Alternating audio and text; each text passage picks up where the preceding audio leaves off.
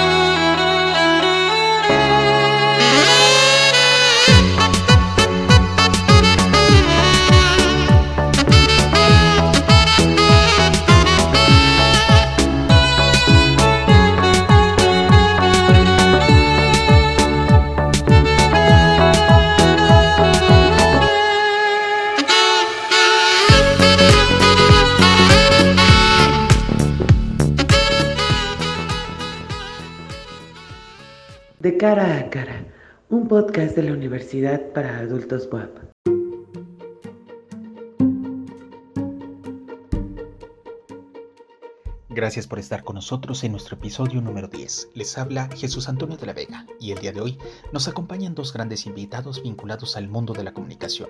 Fernando Maldonado González, quien ha sido reportero en Notimex, La Crónica de Hoy y Televisión Azteca, así como columnista en La Jornada de Oriente, Sin embargo MX, Síntesis, Intolerancia Diario, entre otros. Fernando es coautor de la investigación de New York Times Cyber War in Sale en 2016 sobre los mecanismos de espionaje político en México junto con Matías Schwartz. En 2015 fundó el sitio parabólica.mx, del que actualmente es el director.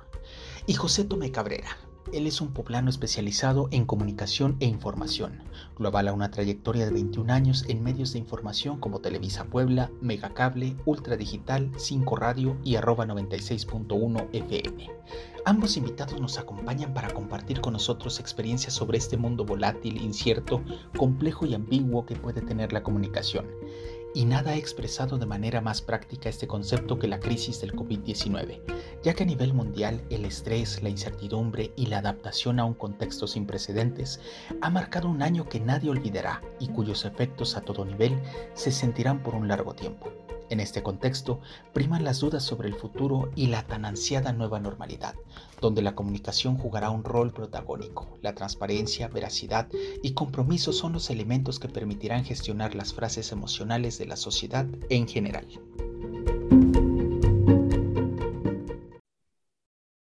Los medios de comunicación desempeñan un papel importante en el conocimiento de la realidad que forma parte de nuestra vida cotidiana, pero que se encuentra fuera de nuestro alcance inmediato. No todos los hechos son transformados en noticia, sino solo aquellos que resultan seleccionados por los medios para tal fin. En la mayoría de los temas de relevancia pública, los ciudadanos se los ven con una realidad de segunda mano, es decir, con la construcción de una parte de la realidad social realizada por los medios de comunicación, que permite a los individuos informarse sobre lo que sucede en su entorno. En este proceso de construcción de las noticias, los medios tienen un papel clave, puesto que difunden información en forma accesible para grandes audiencias. De este modo, hacen circular ciertos temas destinados a influir sobre el debate público, y su peso en el establecimiento de la agenda social se produce en función de la relevancia que otorgan a los asuntos tratados y de los atributos que adquieren los objetos o sujetos que reciben la cobertura mediática. Asimismo, los medios conllevan un rol específico de intermediarios simbólicos colectivos, en el sentido de que proveen marcos cognitivos que intervienen en la percepción del público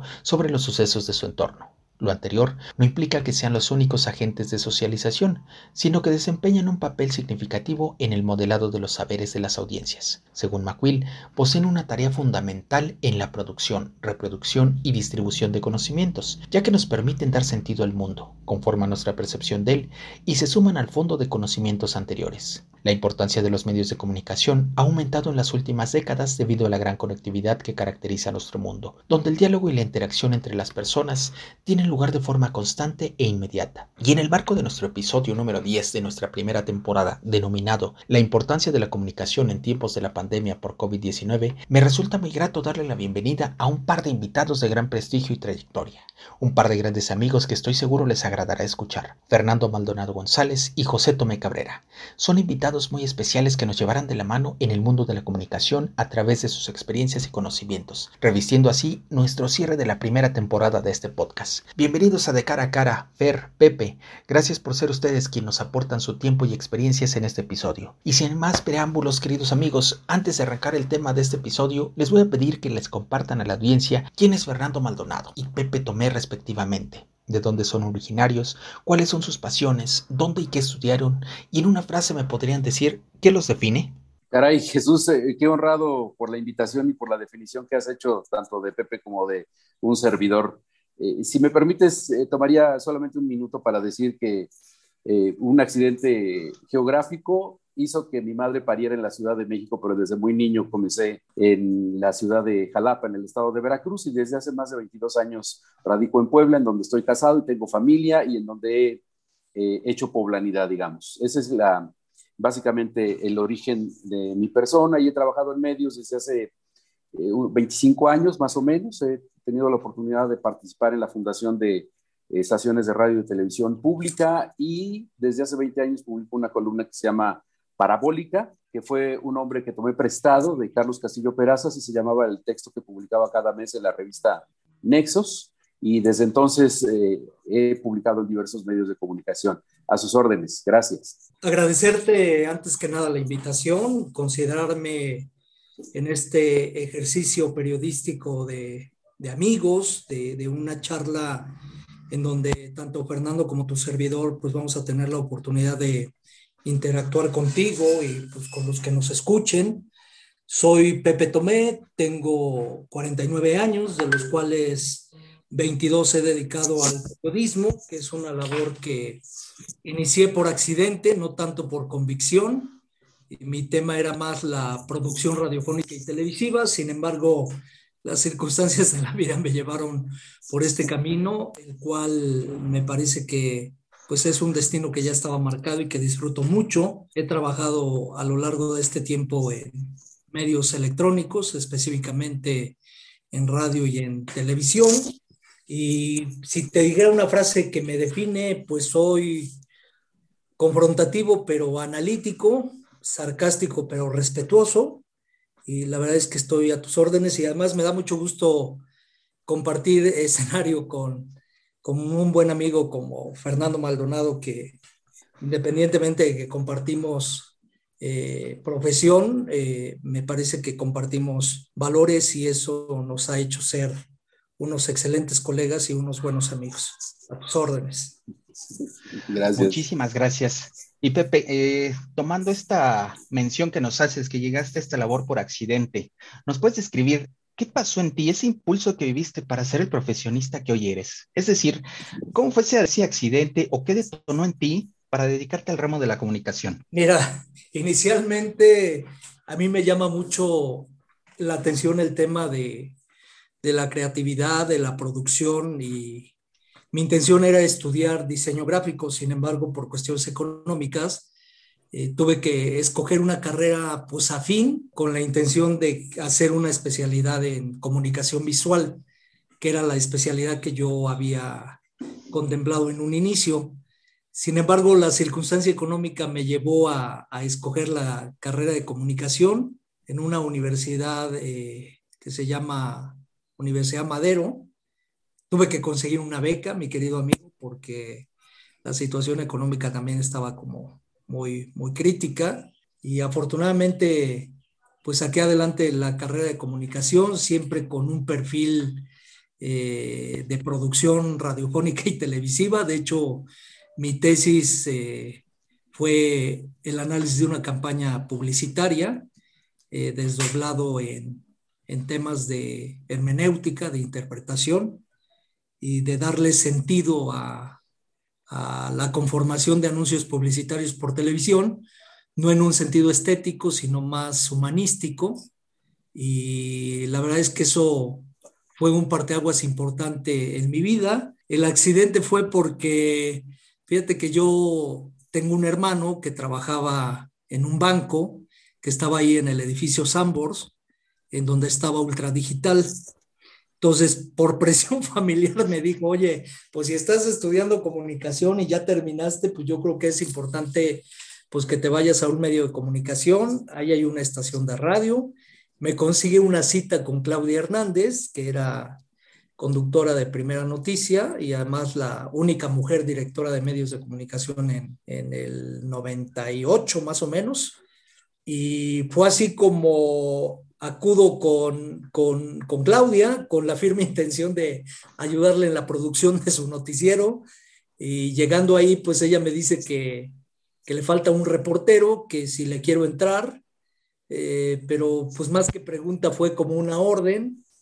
Y fue así como me, me enfoqué al tema de reportear, de, de involucrarme en, en, estas actividades periodísticas, pero fue un bendito accidente porque esta circunstancia de vida, mi querido este, Toño, mi querido Jesús, pues fue el parteaguas para decir, pues de aquí soy y veme, dedicado más de 22 años en el ejercicio periodístico en diferentes medios de comunicación, hasta hace cuatro años que eh, pues me aventé a fundar una empresa eh, de un medio alternativo que se llama Posdata Comunicaciones, que es hacer radio y televisión por internet. Tengo un noticiero de 9 a 10 y media de la mañana todos los días que se transmite por Facebook. Y la verdad es que pues este ejercicio periodístico yo lo tomo como, como una experiencia de vida en donde tienes una gran responsabilidad que es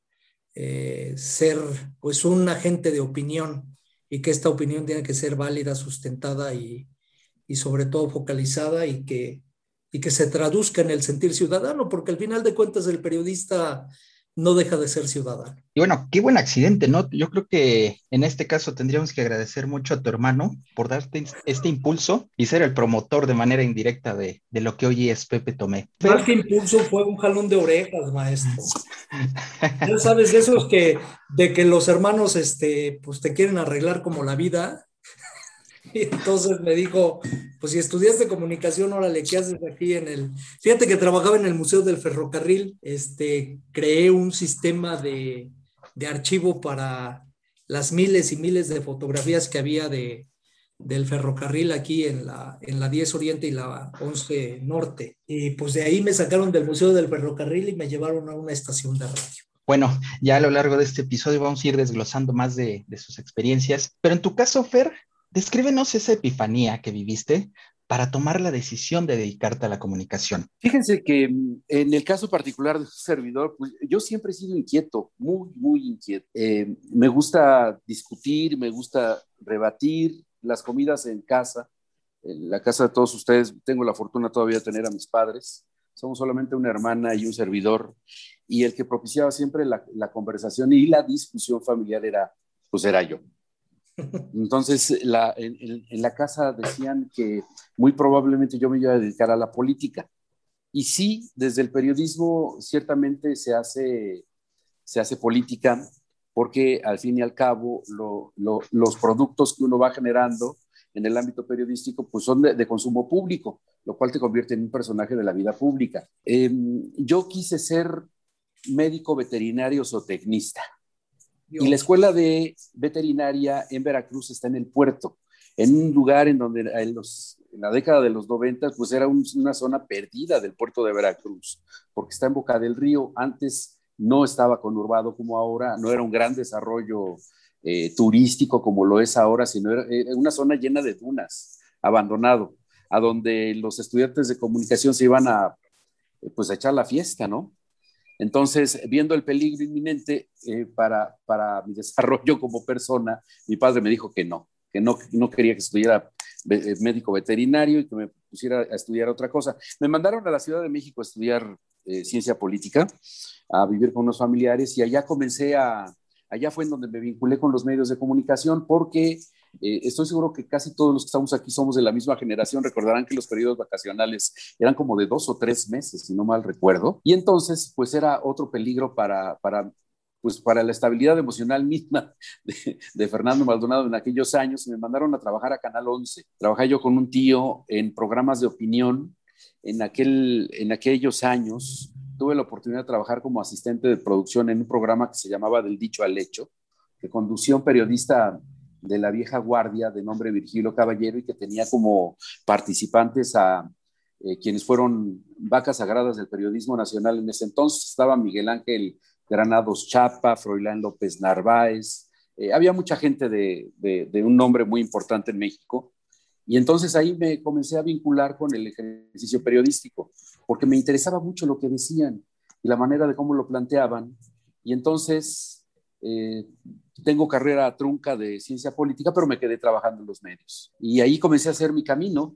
Eh, estaba yo, así como Pepe, también estaba en el área de producción, pero me interesaba mucho la generación de los contenidos.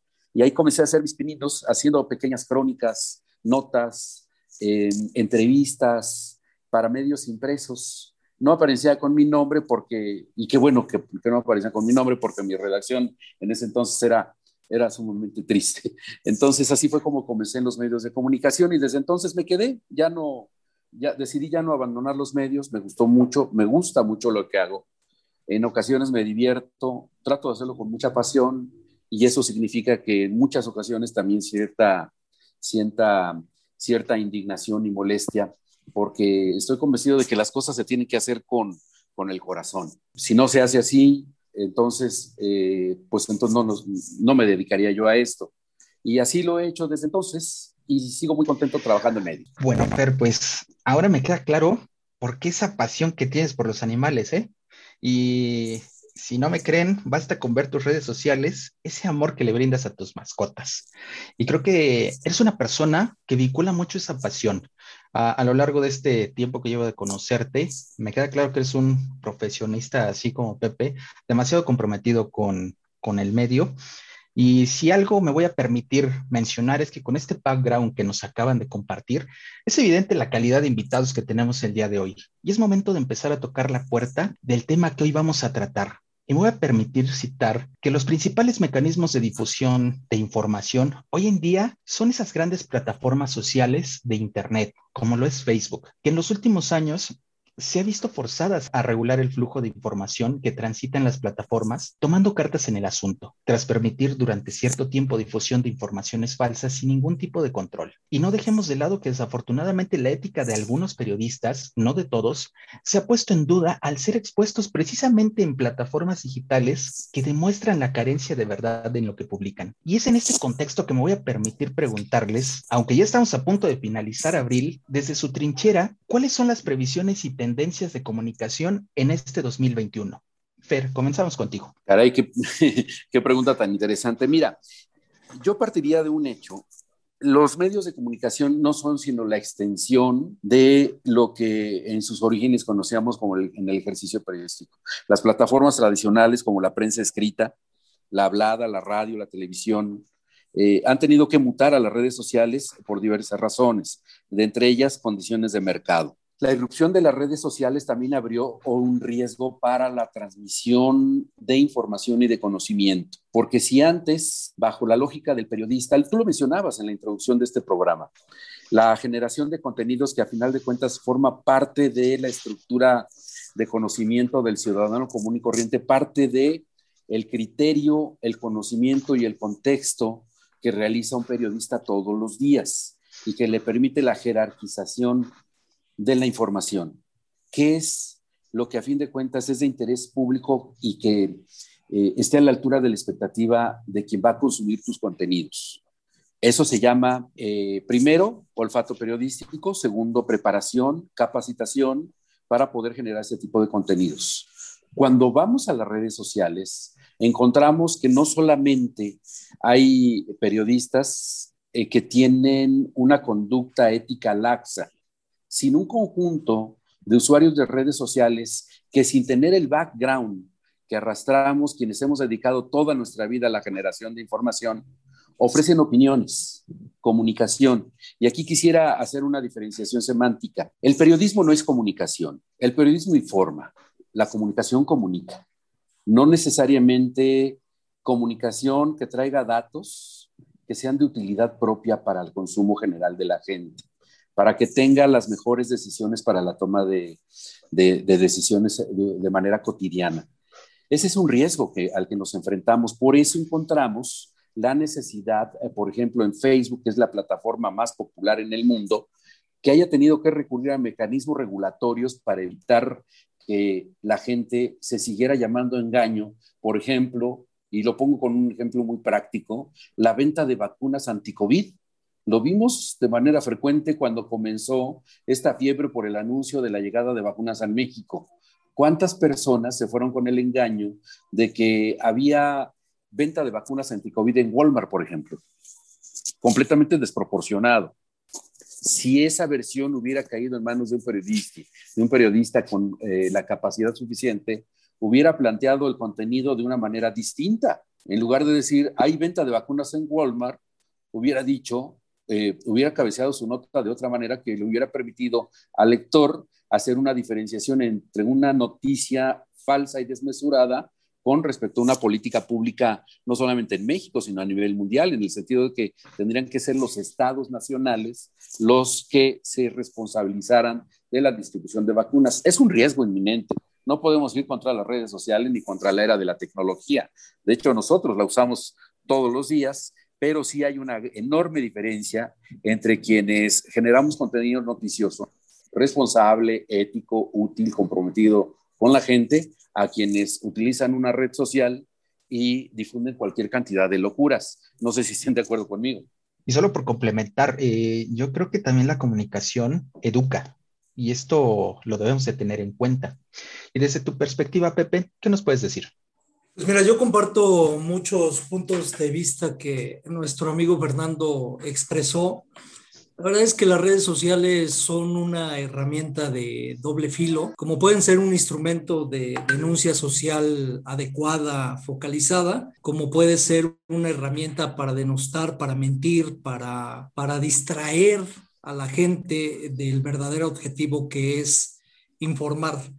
Me parece que las redes sociales de cierta manera han sido una alternativa viable en la modernidad, pero también no ha habido una concientización de aquellos que las usamos y que las usan para fines que no tienen nada que ver ni con la formación, pero sí con la deformación de la información.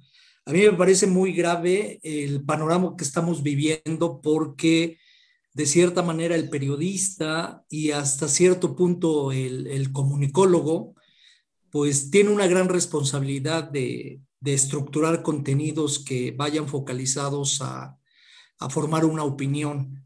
En el caso de las redes sociales, en el caso de estos llamados medios alternativos que son precisamente las redes sociales, pues encontramos a gente que pues ha prostituido este ejercicio de información y de comunicación porque Tú estarás de acuerdo, mi querido Fernando, antes el, el máster de, de, las cosas y de cuando pues nosotros como periodistas íbamos avanzando el escalón a escalón, era, te desarrollabas como reportero, después tenías el chance de ser conductor, luego de ser conductor, eh, otro género periodístico que era así como la cereza del pastel, era ser editorialista o columnista, pero eso pues era antes, porque ahora la modernidad y, el uso faccioso de las redes sociales pues implican la prostitución de este ejercicio periodístico, porque pues, con todo respeto, en las redes sociales vemos infinidad e infinidad de contenidos, pero lo más grave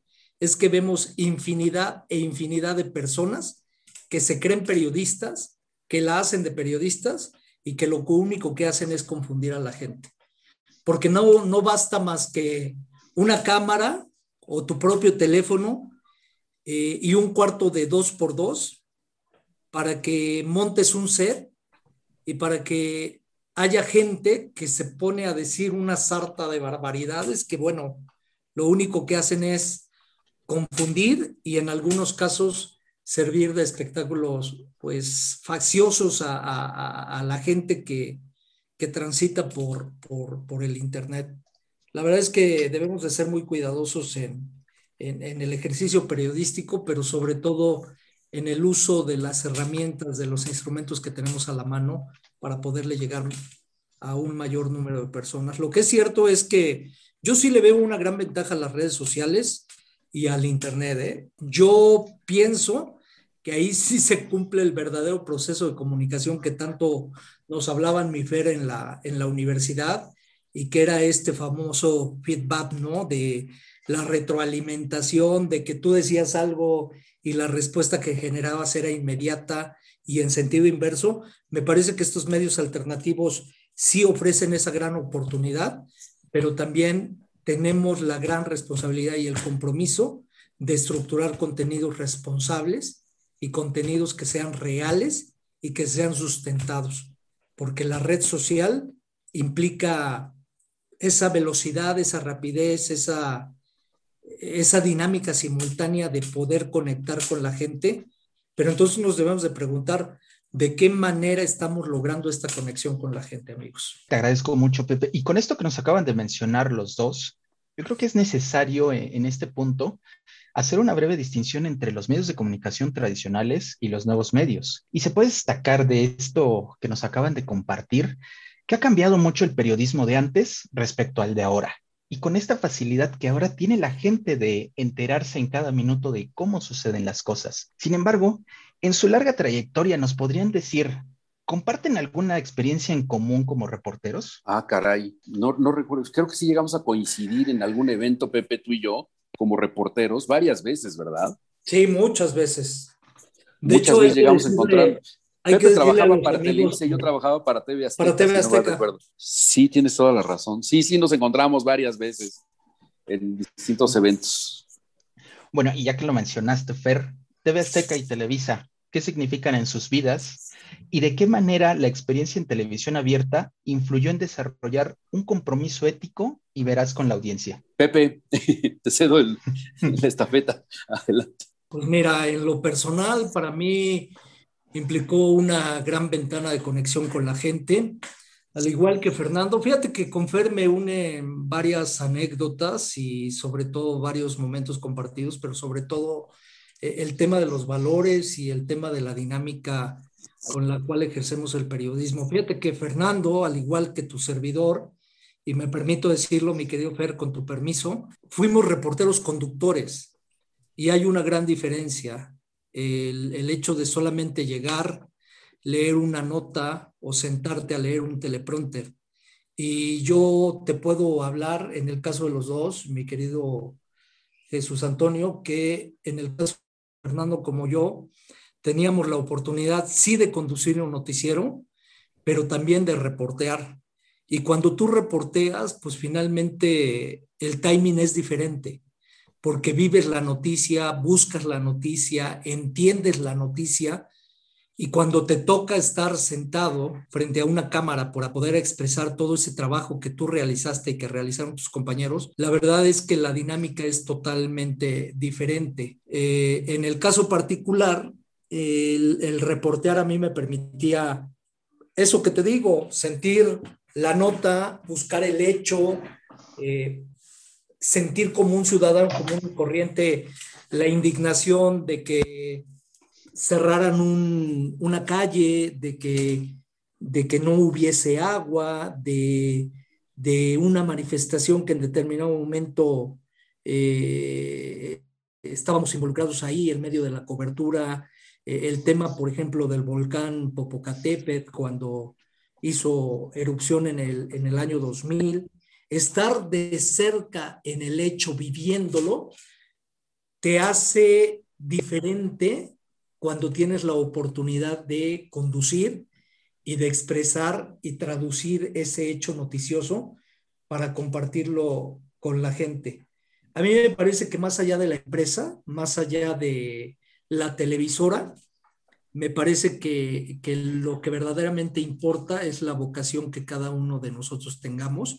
Y yo sí te reitero que a mí había mucha afinidad con el tema de, de, Fer, porque pues yo lo veía en la calle reportear al igual que yo, y luego en las noches pues lo veía conducir y, y pues yo sí expresaba, este cuate sí sabe, ¿no? Porque no es lo mismo estar esperando un guion o que te pongan el teleprompter para que leas las noticias, porque esos pues son los llamados lectores de noticias, ¿no? Entonces, independientemente de la línea editorial de cada televisora, me parece que uno como periodista, como conductor, como reportero, pues le imprime uno ese sello ciudadano y ese sello de compromiso que, que debe de tener el reportar día a día, pues lo que pasa en nuestro entorno. A mí me parece que, que, que eso pudiera eh, responder un, un tanto la, la pregunta y, y, además decirte que el tema con Fernando es, sí hubo afinidad, pero también hubo confrontación porque pertenecíamos a diferentes televisoras y pues queríamos ganar la nota. De hecho, te puedo decir que voy a cometer una indiscreción, pero la primera impresión que teníamos mutuamente no era muy agradable, ¿verdad, mi Fer? Eh, sí, había cierta rivalidad entre Pepe y yo, porque pues era la rivalidad de dos televisoras que disputaban todos los días la audiencia. Pero eh, a partir de, de, de, pasado el tiempo, de la madurez natural que vivimos todos, pues entendimos que este, había oportunidad y forma de ir construyendo una buena amistad. Pero tiene mucha razón Pepe la diferencia entre, desde luego hay que agradecerle a la televisora, yo particularmente soy muy agradecido con TV Azteca, porque fue la ventana de oportunidad para que la gente conociera mi trabajo. Particularmente yo ya había tenido oportunidad de trabajar en otras televisoras en otros estados de la República Mexicana, pero en Puebla nadie me conocía. Aunque ya escribía una columna, etcétera, etcétera, el medio de comunicación por excelencia era, y tengo la impresión de que aún sigue siendo la televisión, y la televisión abierta. Entonces, eh, sí, fue una muy buena oportunidad para que la gente conociera el trabajo de Fernando Maldonado. De pronto eh, decían, bueno, pues este personaje de dónde surgió. Y sí, el hecho de que nos haya dado la oportunidad a la televisora de hacer trabajo reporteril todos los días en la calle para reportear la información, eh, escribir la nota y transmitirla luego en la noche, pues sí te daba una cierta ventaja sobre por el resto de la gente que se para frente a una, cámara de televisión para conducir. Y yo creo que debería ser parte del ejercicio natural en todas las escuelas de comunicación, de las eh, estaciones radiofónicas y de televisión para construir auténticos periodistas más completos, que fueran reporteros todoterreno y que luego tuvieran la oportunidad de presentar sus propios trabajos.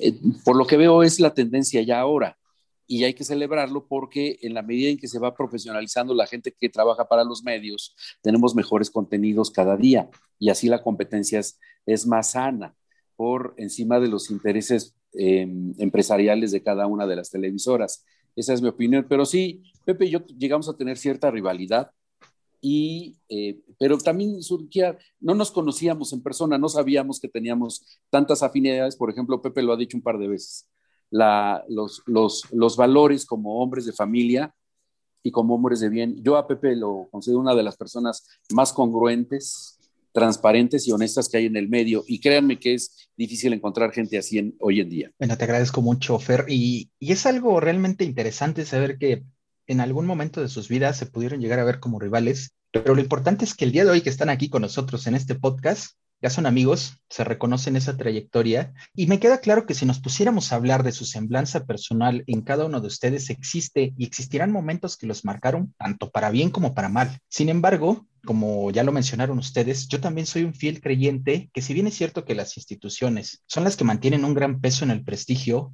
son las personas las que marcan tu camino. Y en esta línea es que les pido que nos puedan compartir ¿Quién fue ese mentor que los marcó en el ejercicio de esta profesión y qué características tenía o tiene? Gracias por la oportunidad. Bueno, sin duda fueron dos. Uno de ellos fue Virgilio Caballero Pedraza, que fue fundador de varios, bueno, fue fundador del canal del Congreso en San Lázaro. Su última responsabilidad pública fue esa, luego ya se hizo diputado a la Asamblea Legislativa de la Ciudad de México y demás. Pero, eh, por ejemplo, entre sus méritos está haber fundado la Corporación de Radio y Televisión del Estado de Oaxaca, también el Sistema Quintanarroense de Comunicación Social, y era un hombre con una, eh, con una concepción del ejercicio periodístico, particularmente desde la izquierda, cosa que no era muy frecuente. Y eh, era un hombre que había participado en la fundación del semanario Proceso, allá en la década de los ochentas, y un hombre con, con convicciones muy arraigadas y muy coherente. Además, eh, una persona eh, tremendamente culta, con una redacción impecable.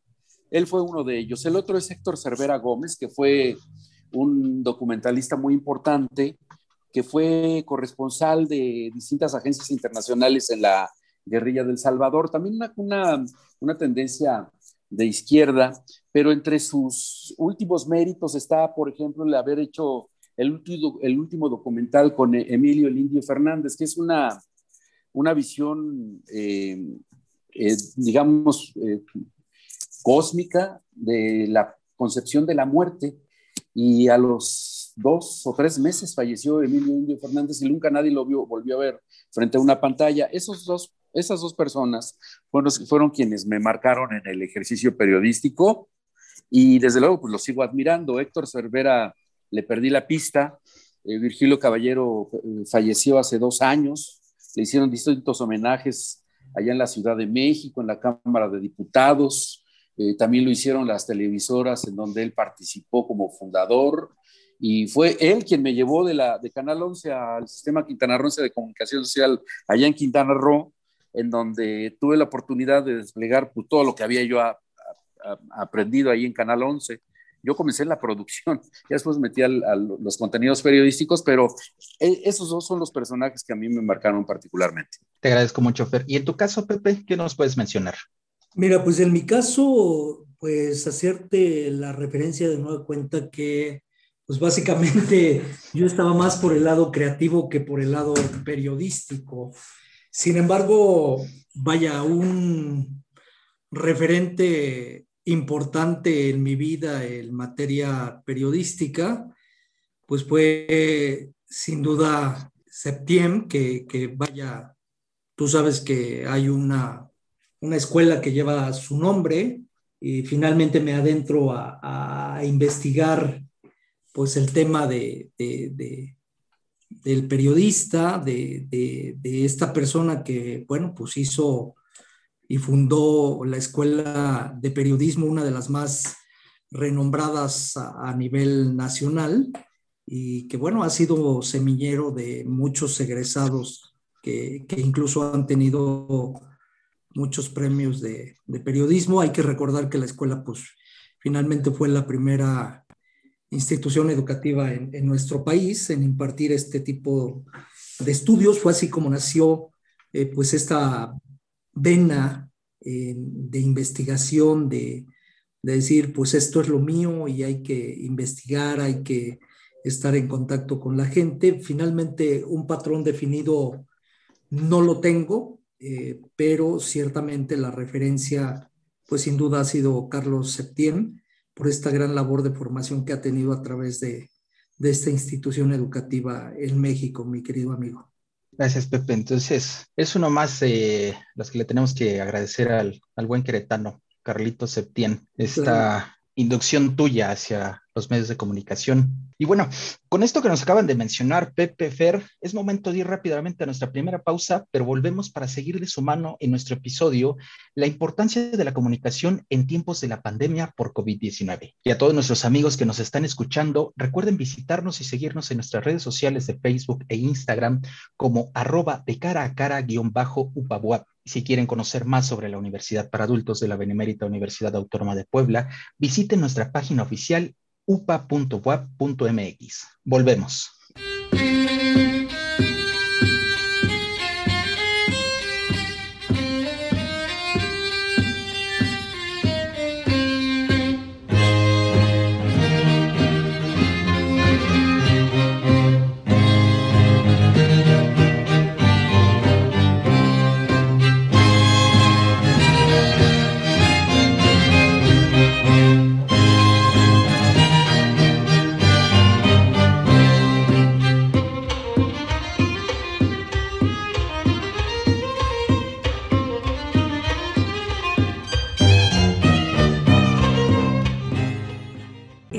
Universidad para Adultos somos una comunidad inclusiva que impulsa el desarrollo de aprendizajes permanentes de las personas a partir de 25 años. En esta comunidad se promueve y practica la cooperación al crear itinerarios formativos flexibles y adaptables para un futuro sostenible. Revisa sus alternativas de formación y únete.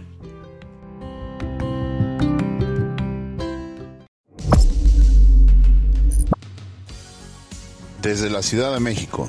Sintonizando desde Chiapas. Desde Brasil. Desde Zacatecas. Desde Irán. En sintonía desde España. Desde Guanajuato. Conectando desde Puerto Vallarta. Desde Haití. Conectando desde Alemania. Grüße nach México. Desde Canadá. Desde Yucatán. Desde Perugia, Italia. Escúchenos todos los miércoles por Spotify. Y ya estamos de vuelta con nuestros queridos invitados, Fernando Maldonado y Pepe Tomé. Gracias por continuar con nosotros.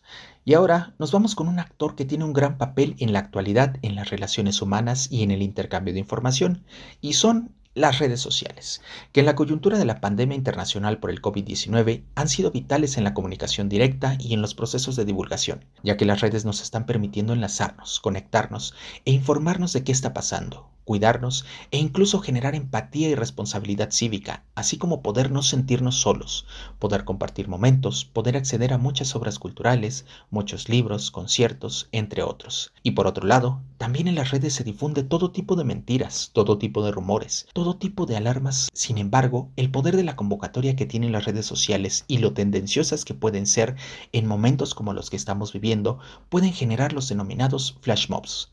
Un flash mob, traducido literalmente del inglés como multitud relámpago, es una acción organizada en la que un gran grupo de personas se reúne de repente en un lugar público. Multitudes que se acercan o que pueden hacer algo tanto bueno como puede ser un concierto o puede ser un saqueo como los que ya hemos vivido.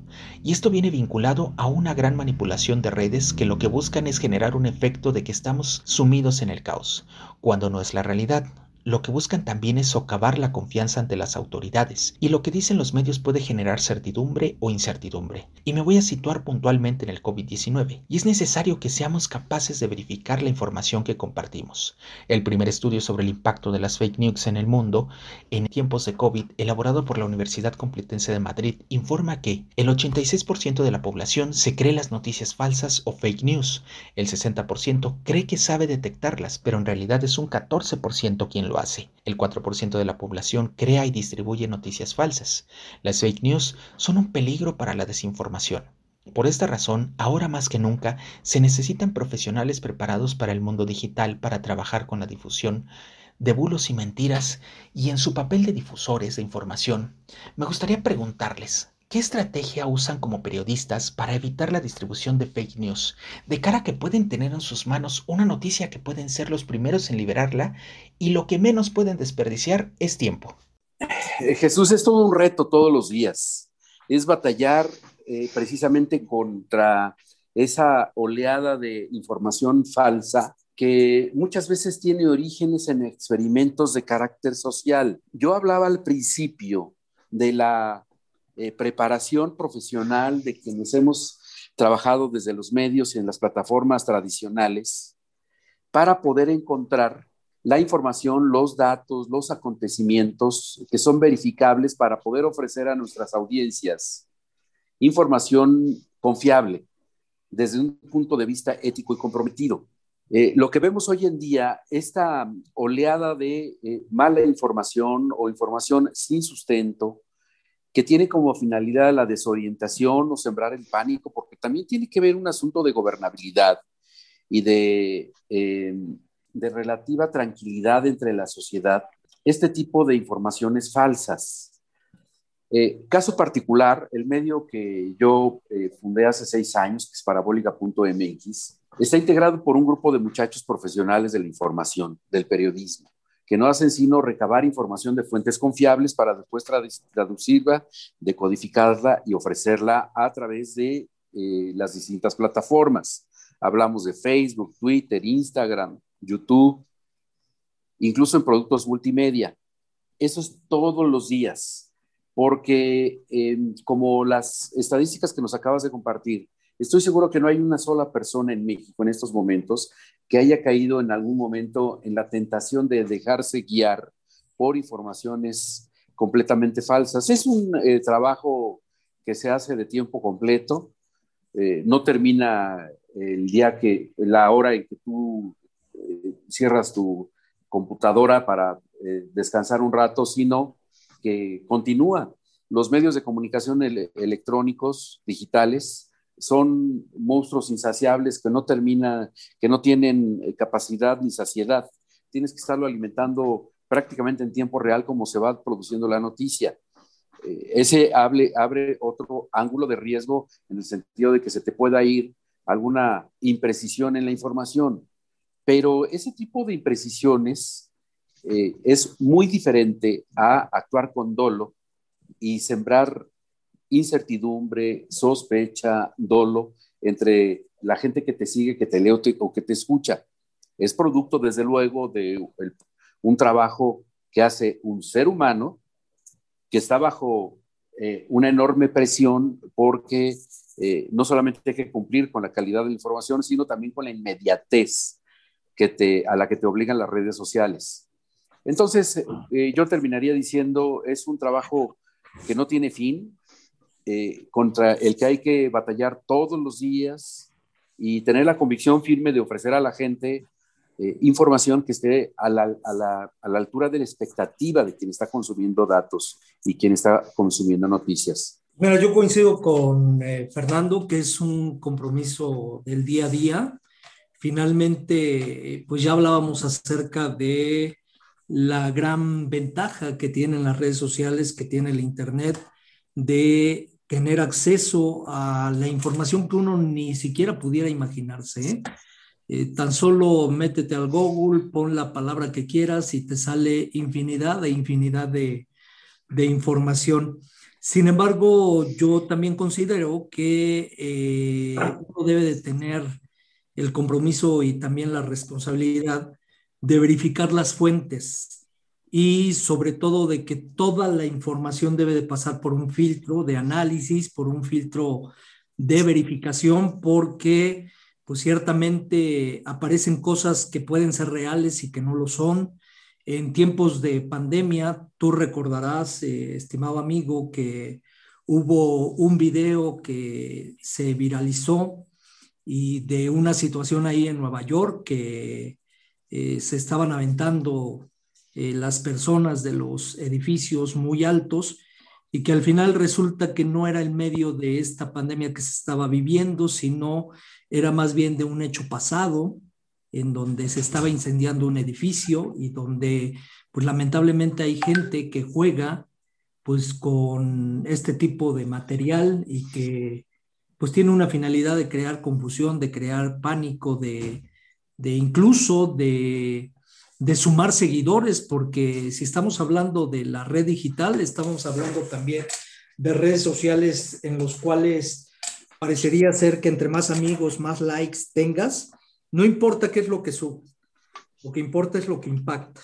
Entonces ahí pues sí hay una gran irresponsabilidad de la gente que ocupa material y que le da otro sentido, pero lo importante, coincido con Fer, es poner filtros para que esa información eh, pues tenga que ser verificada tenga que ser procesada y en determinado momento, en el caso particular de la estación y del noticiero que yo dirijo y conduzco, pues tengo un equipo también de gente que eh, finalmente tiene un procedimiento de filtro para evitar que una información que no sea verdadera o que esté descontextualizada, pues pueda pasar como real. Yo creo que el compromiso es permanente y el compromiso es diario y yo creo que es un, un arma de, de, doble filo, porque ya mencionaba yo el, el, término de flash mob, y lo voy a retomar porque hace unos días lo vivimos precisamente en Puebla, y aunque no somos el único estado de México que lo ha experimentado, a mí me tocó recibir hace cuestión de 15 días como máximo, en varios grupos de WhatsApp a los que estoy adherido,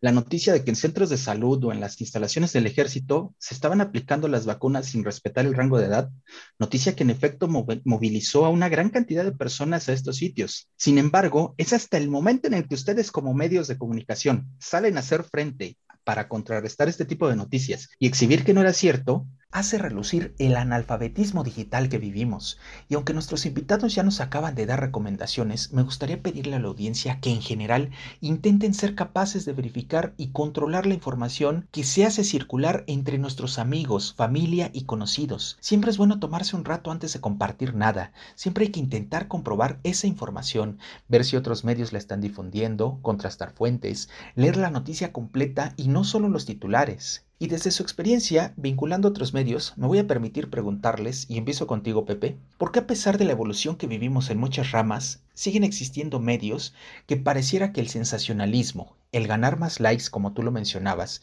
y solo vender más en base a los titulares, les llama más que la propia noticia? Pues mira, yo creo que es parte de un círculo vicioso donde pues hay una práctica de, cierta toxicidad en, en, la cuestión de quien emite la información y quien la consume.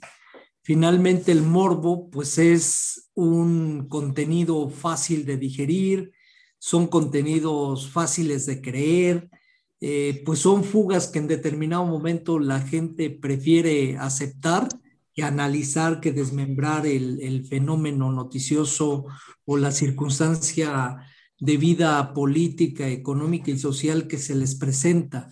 A la gente lamentablemente no le gusta pensar, mi querido amigo, eh, y lamentablemente los medios de comunicación a lo largo de mucho tiempo hemos cometido el consentimiento de darle la información digerida y de darle la información desmenuzada y no somos, no hemos sido capaces de, de generar contenidos que pongan a pensar en la gente, que digan, a ver, la circunstancia es esta, pero yo te la dejo a ti para que tú opines, para que tú eh, analices, para que tú proceses y para que tú determines si es bueno o es malo. Y me parece que la misma dinámica de los medios de comunicación y también de las redes sociales, que son medios alternativos, pues lamentablemente el, impacto visual y auditivo es muy rápido. Y entre más rápido y más corto sea el mensaje, pues mucho mayor será el impacto que tenga. Pero lo que tenemos que ponernos a pensar es en cómo educar o cómo contribuir a que la gente consuma ese tipo de contenidos, pero con criterio y sobre todo con análisis para que pues en determinado momento, pues la propia gente, el propio consumidor de la información diga, pues está bien, ya lo vi, pero no me quedo con esto o me quedo con esto y mejor desecho esto. Creo que es la opinión que yo pudiera eh, compartirles en, este momento. Fer, con esto que nos acaba de compartir Pepe acerca de lo que es evidente, tenemos un analfabetismo digital. ¿Considerarías tú que este es un factor que contribuye a que ustedes como representantes de un medio de comunicación, de difusores de, información, sea la ventana abierta para que ustedes puedan recibir ataques, ya sea por, por medio de bots o, o por medio de las mismas personas? Sí, por supuesto. Yo estoy convencido de que la pandemia, aparte de significar una crisis de salud para el mundo entero, es también una crisis de valores para la humanidad. La pandemia ha permitido ver lo peor de nosotros como sociedad en general y también expresiones de bondad y solidaridad notables. El hecho de que haya ataques en redes sociales, haters, eh, es exactamente proporcional a la conducta que ha eh, seguido el periodista desde su propio medio de comunicación. Yo sí soy un convencido de que el número de seguidores y el número de gente que ataca a un periodista es exactamente proporcional al rigor con el que ha trabajado sus contenidos periodísticos. Pero también, como bien lo dice Pepe, hemos eh, sido eh, tremendamente irresponsables para poder plantear información, información en medio de la pandemia.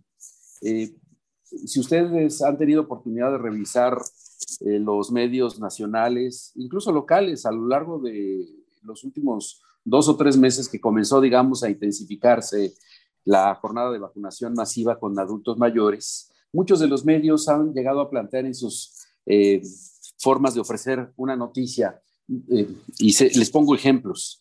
el periódico Milenio hace muy poco tiempo cabeció, muere eh, adulta mayor tras recibir la vacuna. Punto y coma. Tenía una afección cardíaca. Luego, entonces, ¿cuál es la nota? Esa es la responsabilidad de una discusión editorial en un equipo de trabajo de cualquier medio de comunicación. Debiera ser, a ver, es suficientemente informativo el que llevemos que una mujer mayor de edad perdió la vida por una afección cardíaca. Yo no le veo mucho sentido porque no tiene una significancia importante en medio de una crisis de salud.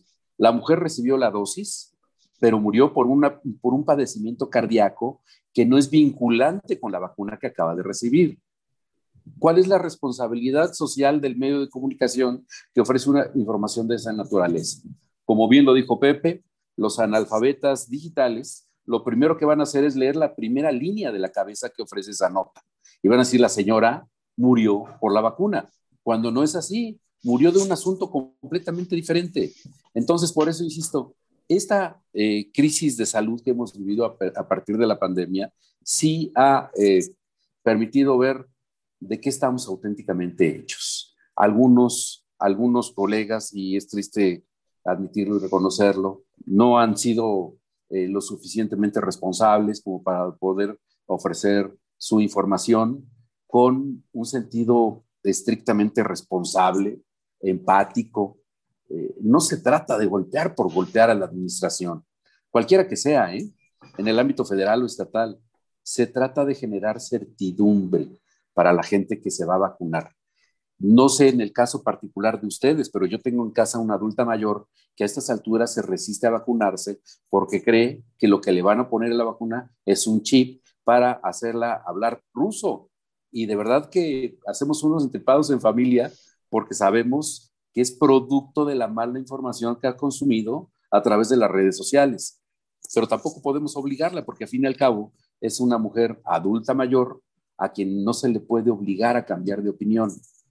Lo hemos intentado, hemos tratado de persuadir, hemos ofrecido datos consistentes, pero no hemos tenido éxito. Entonces, tenemos que padecer ese tipo de productos noticiosos. Es un poco como dice el refrán, somos eh, en casa de herrero asadón de palo.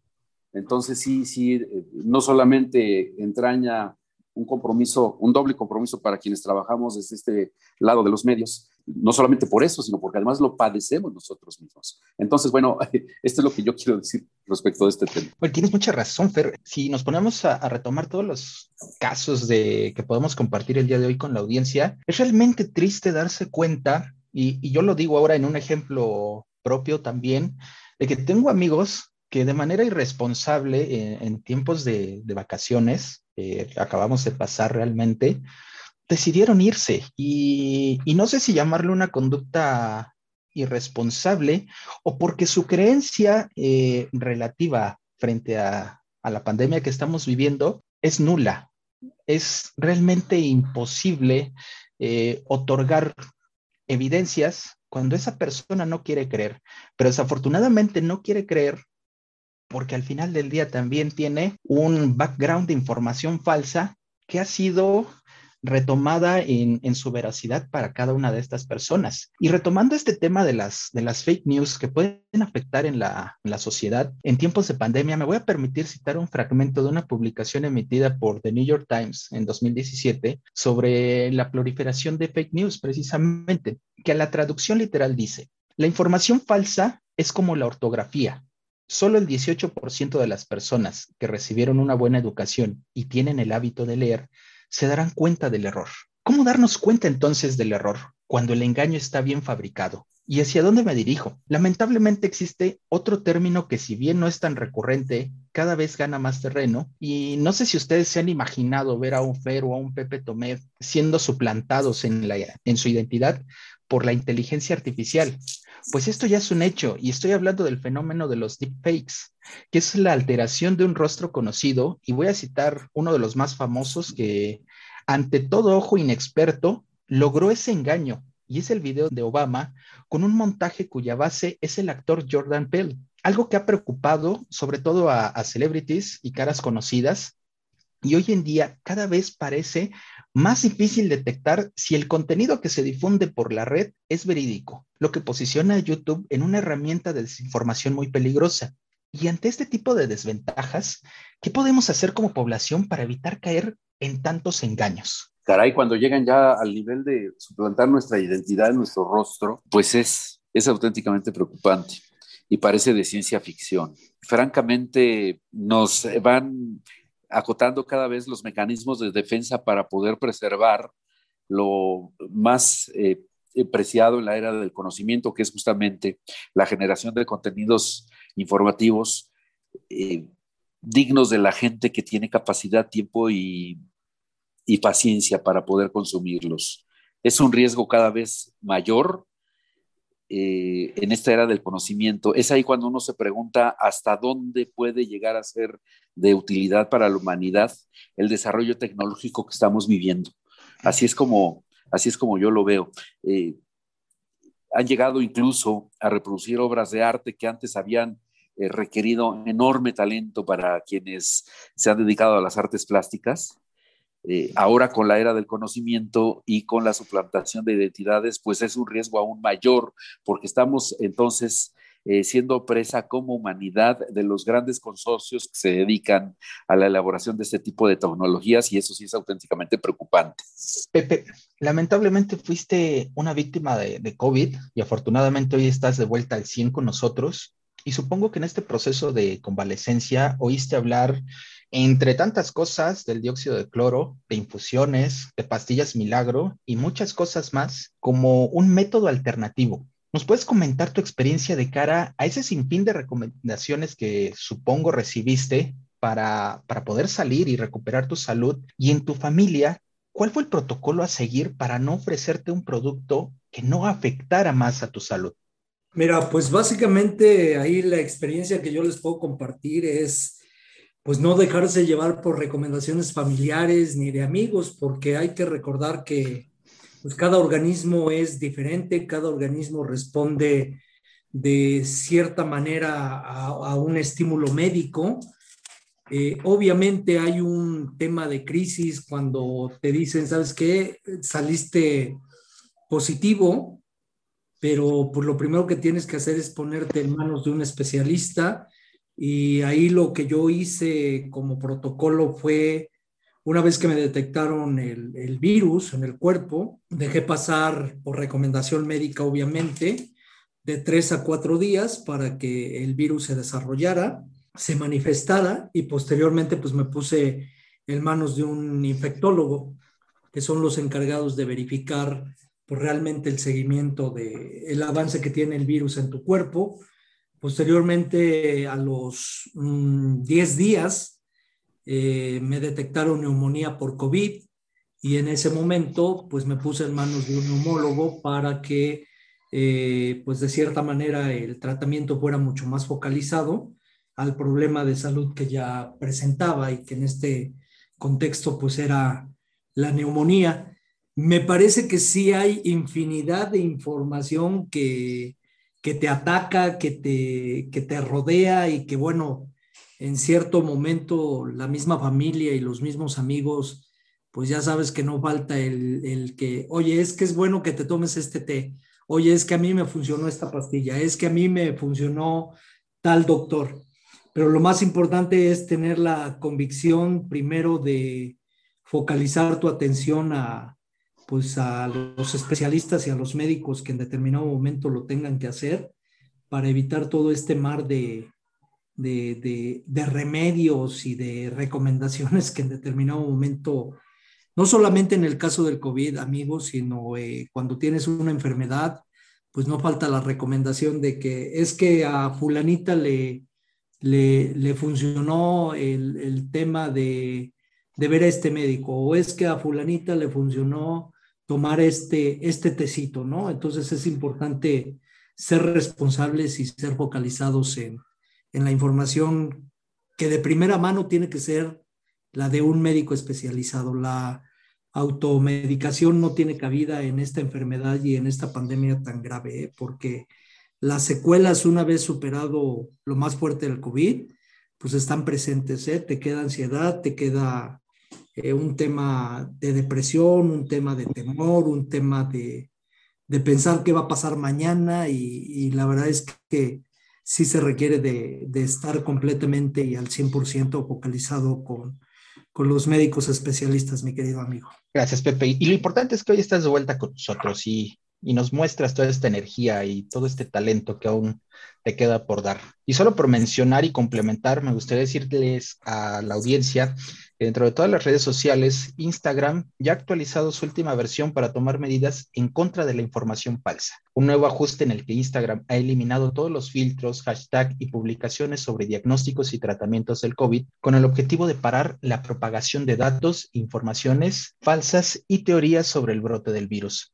Y es momento de ir rápidamente a nuestra segunda pausa y lamentablemente nuestro querido amigo Pepe por cuestiones de agenda nos deja, pero volvemos para poder desglosar la parte final de nuestro episodio con el querido Fer Maldonado. Y tú que nos escuchas, ¿sabes qué es la Universidad para Adultos? ¿Conoces su oferta y todo lo que tiene preparado para ti? Pues esta pausa está diseñada para que puedas saber más sobre la UPA y te animes a participar con nosotros. Volvemos.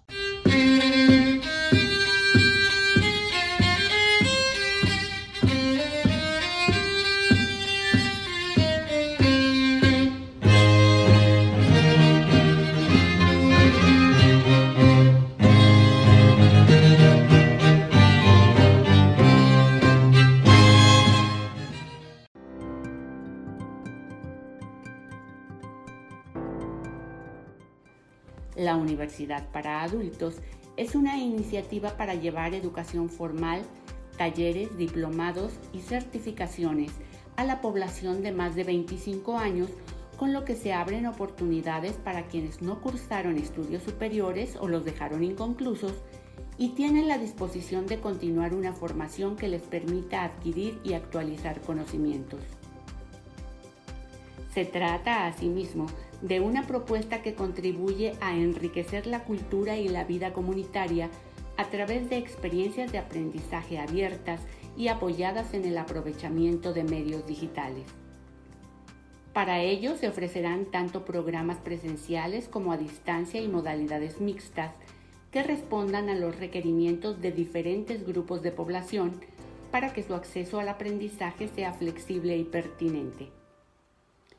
Conviene destacar que la Universidad para Adultos mantendrá la oferta del programa 50 y más que se imparte desde 2016 y ahora ampliará su alcance a alumnos a partir de 25 años para que asistan a cursos varios o bien a licenciaturas de menor duración que las tradicionales y expresamente diseñadas conforme las necesidades de quienes deseen obtener competencias útiles para la empleabilidad la innovación y el emprendimiento.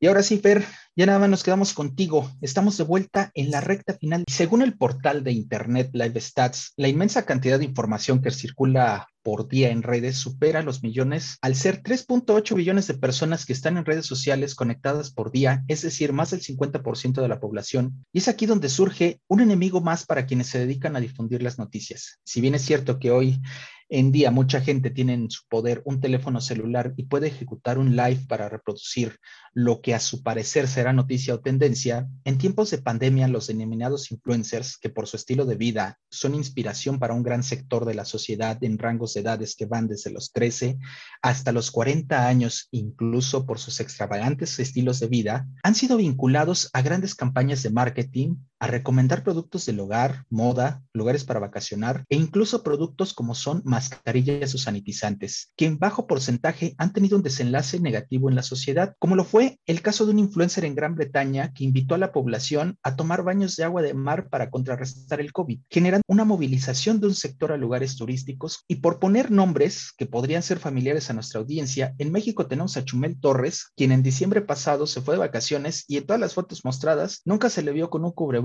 ni guardó la sana distancia. Dua Lipa, la intérprete de One Day, que fue captada en Tulum, Quintana Roo, celebrando el Año Nuevo con un grupo de amigas sin guardar la mínima medida de seguridad, como si el mundo no estuviera en un llamado a quedarse en casa por culpa de la pandemia. Y el oftalmólogo Alejandro Silva, quien se hizo viral por aplicarse la vacuna contra COVID-19 y después irse de fiesta a la playa sin cubrebocas ni sana distancia. ¿Cómo se puede luchar contra este tipo de actores cuando ustedes día tras día mantienen la insistencia de guardar todas las medidas de seguridad, los denominados influencers?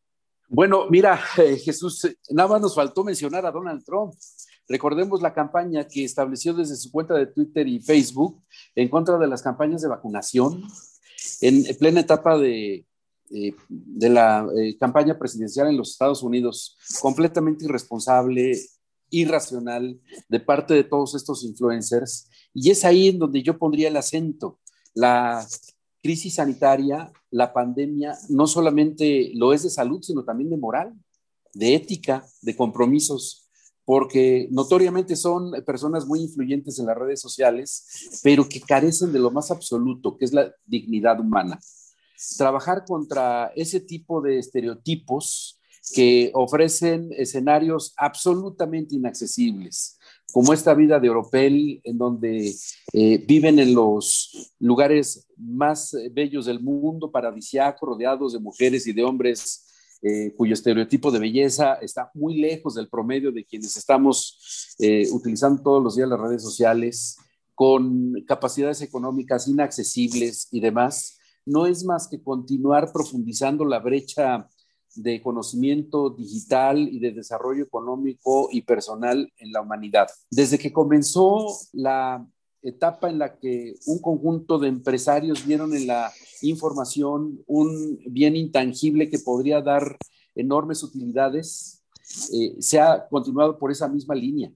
Los usuarios de redes sociales y autodenominados influencers no es más que eh, la extensión de esa política editorial y de contenidos que no eh, permiten a la gente mm, discernir entre lo más recomendable y lo más dañino para la humanidad. Lo acaban de mencionar, esta idea de que el dióxido de cloro era bueno para evitar o contrarrestar los efectos del COVID, no es sino el ejemplo claro y tangible de la manipulación de la gente a través de noticias falsas, irresponsables, para eh, generar eh, dinero, dinero fácil, para quien propague este tipo de campañas.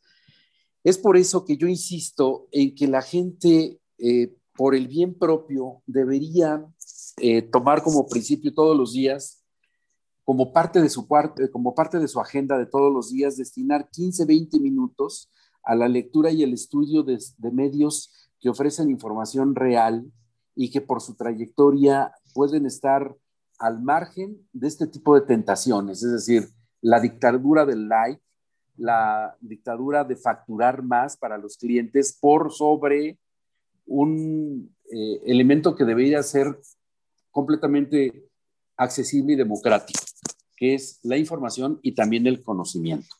Por ahí lo vería yo. Te agradezco mucho tu respuesta, Fer. Y ahora, sin abandonar nuestro tema principal, es importante eh, que en el contenido de este podcast se destaque que la educación del siglo XXI enfrenta desafíos educomunicativos que son muy importantes desde la invención de la imprenta y son varios los factores que los determinan, entre ellos la necesidad de un cambio educativo ante nuestros nuevos modos de conocer, ante las exigencias de la sociedad compleja, en la que los fenómenos sociales están cada vez más interrelacionados. Como afirma Gori Delacote, hay tres grandes revoluciones en marcha que provocan el cambio educativo, la de la interactividad, la cognitiva y la de la gestión de los sistemas educativos. Y se afirma que ellas modifican el acto de aprender, su comprensión, su dinámica y las organizaciones sociales y las técnicas que sostienen. Frente a estos retos y la diversidad de fuentes de información que mezclan emociones, sensaciones y razonamientos, Fer, ¿qué aptitudes cognitivas recomiendas desarrollar desde la formación universitaria para evitar el conocimiento descontextualizado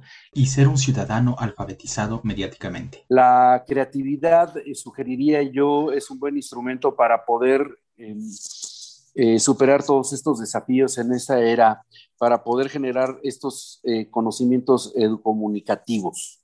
La posibilidad de tener contenidos desde la universidad a través de productos multimedia que permitan el razonamiento adecuado para poder eh, comprender la complejidad sobre la cual está atravesando la humanidad es uno de ellos. Y plantearnos muy seriamente desde, eh, desde estos instrumentos virtuales cómo es que podemos transmitir ese tipo de sensaciones. No olvidemos que una de las de los eh, mecanismos que más influyen en la toma de decisiones, no solamente de los alumnos, de las personas que se están preparando en las aulas virtuales o no, es el de la percepción y las emociones. Más del 90% de las decisiones que tomamos todos los días lo hacemos desde nuestras propias emociones, el gusto, el miedo, la pasión, Em, son factores y variables que influyen todos los días.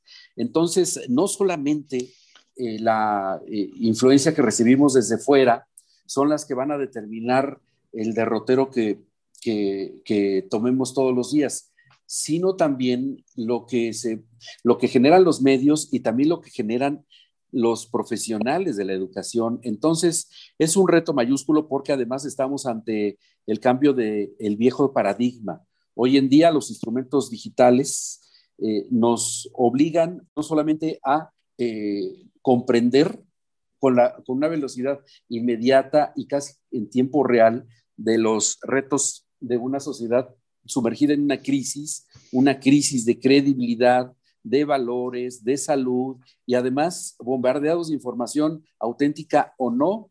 Entonces yo podría en el centro de la discusión cómo eh, eh, generar contenidos eh, creativos, asequibles, discernibles, que permitan a los alumnos y también a, los a quienes eh, consumen información a través de las redes sociales para poder entender todo este escenario tan complejo que vivimos hoy en día. Te agradezco mucho, Feri. Yo creo que como profesores eh, también existe un gran reto, que es impulsar el uso de fuentes confiables de, de información en medios digitales para poder gestionar estos nuevos conocimientos de los cuales tú nos hablas, Fer. Y bueno, queridísimo amigo, lamentablemente estamos llegando a la parte final de este podcast.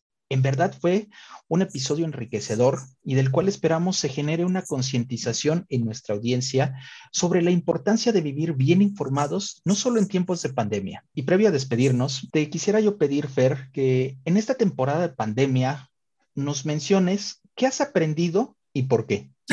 Qué buena pregunta, Jesús. Bueno, mira, he aprendido básicamente lo que ha sucedido, particularmente en el periodo de confinamiento, reflexionar en torno al orden de las prioridades que como persona tiene cada uno. Valorar, por supuesto, la salud. Soy un cincuentón que ya se ubica más o menos en el rango de las, de las, del rango social vulnerable entonces, eh, estoy agradecido por haber transitado todo este periodo eh, con una buena condición de salud, a la utilización de las tecnologías para poder estar cerca con las personas que tenemos a distancia, la oportunidad que nos ofreció este periodo de confinamiento para poder entender que las personas a quienes nosotros queremos están allí y que van a continuar estando allí y también esta, eh, este acto gozoso que había perdido desde hace tiempo por la rutina en la que nos metemos pues, prácticamente todos, que es el, regreso a la lectura y el amor por los libros. Básicamente, eso es lo que he tenido oportunidad de aprender en este periodo de confinamiento y por supuesto también la actividad física en casa, que siempre es enriquecedor y pues valorar nuestro entorno inmediato, que eso es, eso no se, no se compra con absolutamente nada, con ninguna riqueza. Eso es más o menos la experiencia personal que yo he tenido. Nuevamente, gracias, Fer. En la Universidad para Adultos estamos muy agradecidos por los conocimientos, testimonios, experiencias que nos dedicaste, que nos dedicó también Pepe. Y ahora sí, la última y nos vamos. ¿Cuáles son tus redes sociales o cómo pueden contactarte? Sí, claro. Jesús, en Twitter estoy como arroba Maldonado MX en Facebook igualmente como Fer Maldonado MX y también en Instagram. Y también decir que eh, soy de las personas que eh, aguanta vara, que siempre responde, trata de, encontrar una respuesta eh, oportuna, respetuosa, incluyendo a los haters. Siempre le respondo. Así es que ahí me pueden encontrar con mucho gusto. Arroba Fer Maldonado MX. Desde la Universidad para Adultos agradecemos su presencia en nuestro episodio número 10 que cierra nuestra primera temporada. Pero no se preocupen, nos vemos en breve con más contenido, más sorpresas y cambios en nuestro formato. Y para despedirme me voy a permitir citar una frase de Nikola Tesla que dice, no creo que haya alguna emoción más intensa para un inventor que ver alguna de sus creaciones funcionando. Esa emoción hace que uno se olvide de comer, de dormir, de todo. Para cualquier inventor, sus creaciones son casi hijos. El inventor fue en cierta manera quien los trajo al mundo. Y este podcast hoy está al alcance de todos ustedes gracias al apoyo de un gran equipo encabezado por el doctor José Jaime Vázquez López, coordinador general de la Universidad para Adultos de la Benemérita Universidad Autónoma de Puebla, a quien le reitero mi gratitud por haber confiado y seguir confiando en este proyecto. Y también quiero agradecer a la maestra Nancy Nelly Silva Domínguez y al maestro Marco Antonio de los Santos, quienes son un gran soporte para este podcast. Les habla Jesús Antonio de la Vega y nos vemos muy pronto. Hasta la próxima. Música